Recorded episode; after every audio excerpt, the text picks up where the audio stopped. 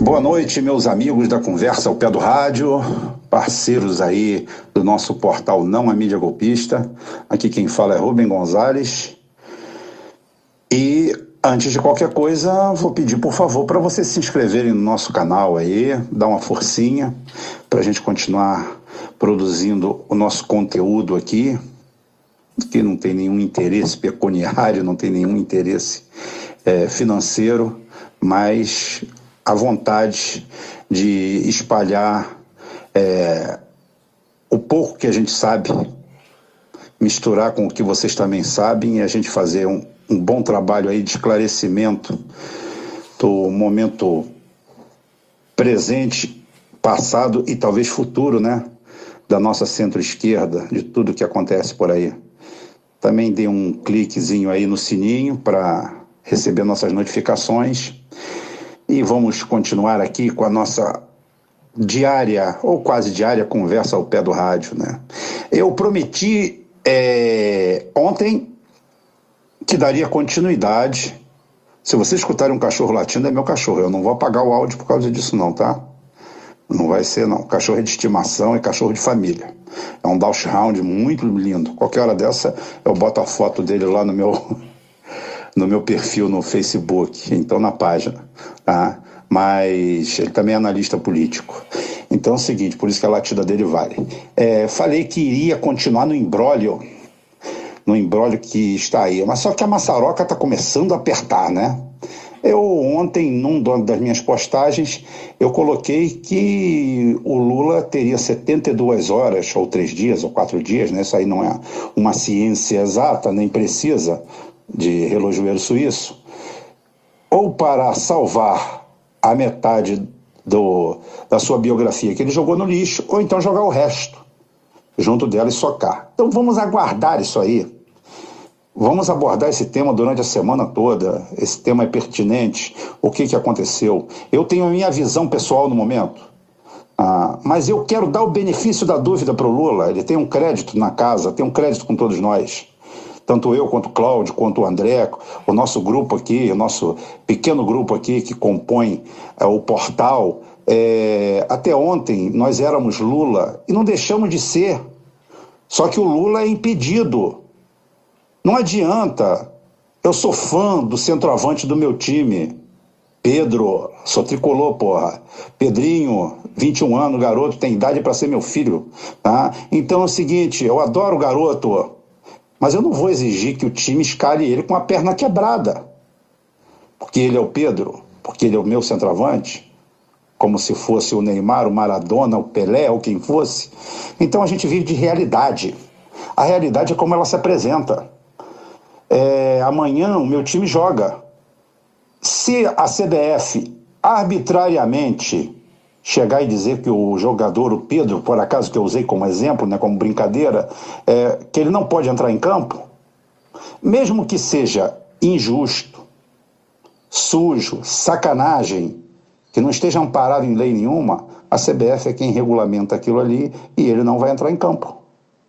Então, o que aconteceu? Foi por isso, de uma forma sucinta, nós falamos que nós viramos é, Ciro Gomes, porque não perdemos nada em qualidade, muito pelo contrário. Ciro Gomes é um homem preparado, tão preparado, ou mais preparado que o Lula, em que pesa os dois mandatos de presidente. O vasto conhecimento que esse homem tem, a vasta militância que ele tem, a coerência política que ele tem. Alguns dizem que ele trocou de vários partidos, não foram os partidos que trocaram dele. Ele sempre esteve no mesmo lugar. É como eu falo. É, eu tenho uma conduta, eu tenho uma linha, eu tenho uma ideologia, eu tenho um pensamento. As pessoas, os homens públicos, eles entram e saem dessa linha.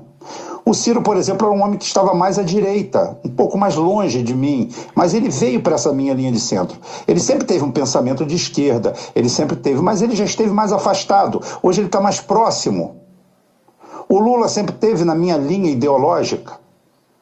Hoje o Lula, com essas atitudes, está tomando um. está fazendo um 180, está fazendo é, uma volta para não sei aonde, sabe? Eu não estou querendo fazer pré-julgamento.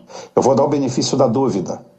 Agora, é, não sou eu que virei é, cirista, porque eu detesto esse negócio, esse culto às imagens. Eu não sou cirista nem lulista. Eu hoje apoio o Ciro. Ontem apoiei o Lula. Não, não é eu que virei cirista, é o Ciro que virou gonzalista. É o Lula que era gonzalista e agora se afasta. A minha linha ideológica é a mesma. Eu não vou ficar fazendo lives, eu não vou ficar fazendo vídeos, eu não vou ficar fazendo áudios para massagear o ego de petista nenhum, não. Eu não sou historiador, eu não sou acadêmico, eu não sou nada disso, não sou jornalista, mas eu sou uma pessoa de extrema coerência. Quem me conhece há alguns anos aqui militando pelas mídias sociais, como hobby, como diversão, como contribuição, que nada ganho com isso, minha profissão, minha atividade é outra, eu tiro meu sustento de outro lugar, não é disso aqui. Ah, não corro atrás de boca, não corro atrás de puxa-saquismo, não tenho nenhuma ligação com isso aí. Então eu não vou ficar aqui fazendo graçola para ninguém. Eu não vou ficar aqui fazendo macaquices para vocês ficarem bem. Eu não vou ficar falando aqui que o Ciro Gomes, ou que o, o Lula é, vai sair por cima da cadeia e que o Moro vai virar jardineiro nos Estados Unidos. Isso é uma pantomima, isso é uma palhaçada. Eu gosto de ironia, mas de, de ironia fina, não de idiotice. Passar por idiota não é o nosso caminho. Ah, não, não está no nosso script. Então eu vou dizer uma coisa, eu quero mostrar para vocês, tudo que eu vou falar aqui nesse, nessas passagens aqui, eu tenho como provar. O que, que é a minha coerência e como são os meus vaticínios. É, meus vaticínios não tem nada de extraterrestre, de poderes paranormais, é um poder analítico só. É a capacidade de ser frio e assistir. Em novembro de 2011, eu publiquei no GGN, lá do Nacif, que eu fui expulso de lá também. Fui expulso de todas as, todas as redes sociais, pra, só para vocês saberem. O único que acho que não me expulsou foi o Azenha do Viu Mundo. O resto todo mundo me expulsou, me bloqueou. Porque mesmo em pleno governo petista, eu era questionador e chamava atenção. Então, em novembro de 2011, eu falo que as falcatruas na Petrobras, em pleno vento e popa do governo petista, iriam destruir todo o projeto de governo da, da Petrobras, da, do PT, do Lula, da Dilma, todo, todo, todo.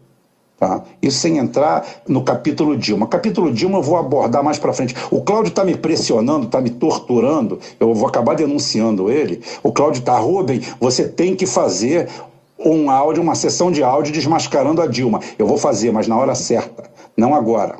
Essa farsa chamada Dilma Rousseff, eu vou desmascarar ela na hora certa. Tá? Essa negociante.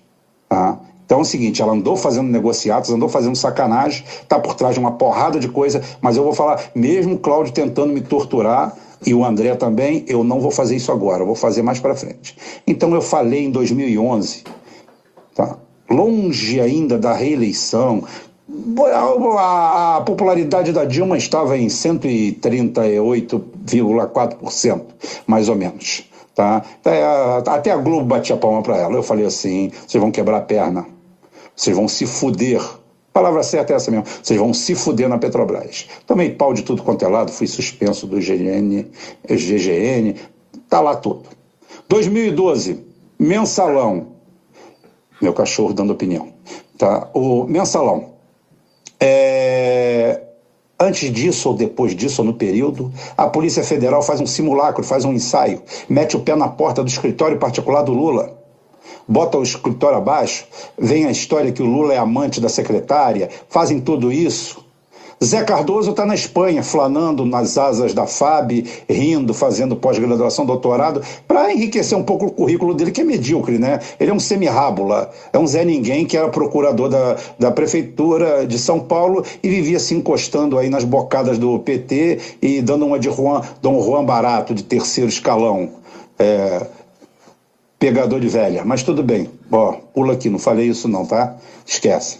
Então é o seguinte, o Zé Cardoso, quando chega ao Brasil, no corredor do, do da Câmara dos Deputados, junto com um bando de, de deputados do PSDB de São Paulo, rindo, falando, ele pensa quem ele é, o que, que, o que, que ele é.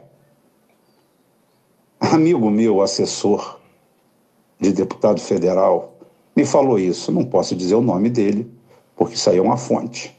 O Zé Cardoso rindo da cara do Lula, o que aconteceu com o Lula. Aquilo foi um ensaio. Dilma nada falou, nada fez. Todo mundo cobrou. O que que o Ciro, por que, que o Ciro não foi lá bater panela lá em Curitiba? Por que, que não foi carimbar notinha? Por que, que não rasgou é, a olhota por causa do Lula? Por que, que não fez isso? Por que não fez aquilo? Só que é o seguinte: é, o Joaquim Barbosa extrapola a lei, tá? Extrapola, pega uma teoria do domínio do, do, do, do, domínio do fato, traz lá de fora, empurra aqui, cria uma súmula vinculante, que é uma aberração jurídica. A Advocacia Geral da União nada fala, a Dilma nada fala, o Lula se cala, pegam os petistas, jogam na cadeia e fica tudo por isso mesmo. Eu falei naquela época, Lula, você está fudido. Isso em 2012, eu falei assim, Vem merda por aí. Em 2015, quando acontece tudo o que aconteceu, eu chego e falo assim: Lula, mete o pé. Se você ficar, você vai preso. Vai defender o seu mandato lá fora. Ah, e Lula ficou. Pagou para ver, aceitou isso aí, é, começou a se sentir muito bem como Messias criou esse messianismo em volta dele, uns chamam de sebastianismo, sebastianismo, messianismo, é, dindionismo, tudo isso aí, tudo que leva a fanatismo. É, é, o pessoal virou é, testemunha de Lula lá.